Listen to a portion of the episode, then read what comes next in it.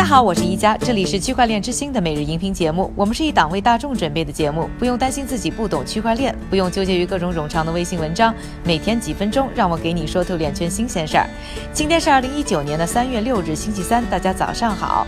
今天呢，我们还是把目光呢放在我们节目啊经常关注的 Backed。那背靠着洲际交易所这棵大树啊，因为合规道路崎岖，上线一再推迟的这家呢数字货币平台，虽然至今还没有上线，但因为呢背负着整个行业对它能吸引机构投资人进场的重任，一直呢就是市场的焦点。现在呢他又爆出了大事儿，去年八月，星巴克就被披露是 Backed 的创始参与者，算是高调入圈。在此之后呢，就一直呢有传闻称啊，顾客未来将可以在星巴克用数字货币买咖啡。早些时候。后呢，星巴克呢曾大力辟谣，否定了用比特币买咖啡的可能性。当时他们的发言人还说啊，顾客并不可以用比特币购买星巴克的咖啡，但他们呢可以把数字货币转换成美金之后呢再来消费。但就在呢本周一，星巴克表示，在完成与 b a c k 的股权交易后啊，作为交易的一部分，星巴克呢在未来将直接接受呢比特币相关的支付方式。Backed 呢一直呢把带领投资者啊了解数字货币、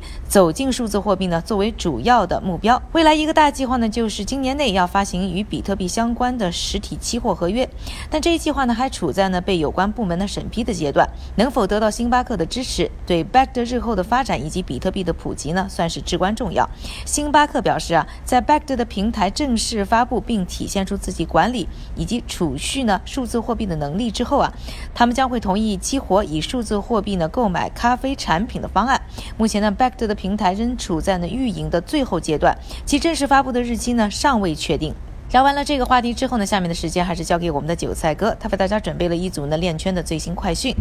好的，一家，我们先来看一组企业方面的消息。第一则内容啊，法国的零售巨头家乐福正式开始采用区块链技术来追踪奶制品的供应链。自今年三月起啊，家乐福逐渐运用它的开发区块链工具家乐福 Quality Line 来保持其供应链的可追溯性，以保证客户的购物体验。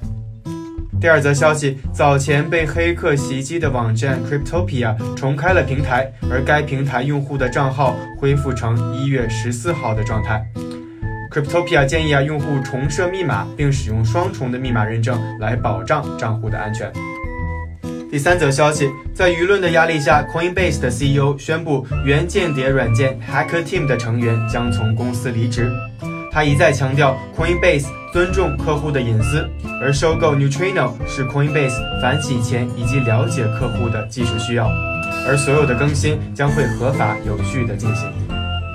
第四则消息，EY 公布可处理数字货币税务以及会计事务的工具 Crypto Asset Accounting and Tax。该工具也将会从几乎所有的数字货币交易中收集信息，同时合并不同来源的各种数据，并自动生成税务跟会计报告。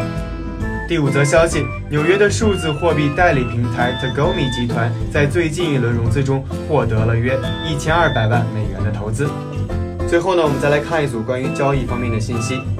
在经过了十八个月的持续低迷后，比特币矿产的收益终于于近期开始逐渐的回升了起来。感谢韭菜哥的分享，也感谢各位的收听。我是一加区块链之星，还原区块链最真的样子。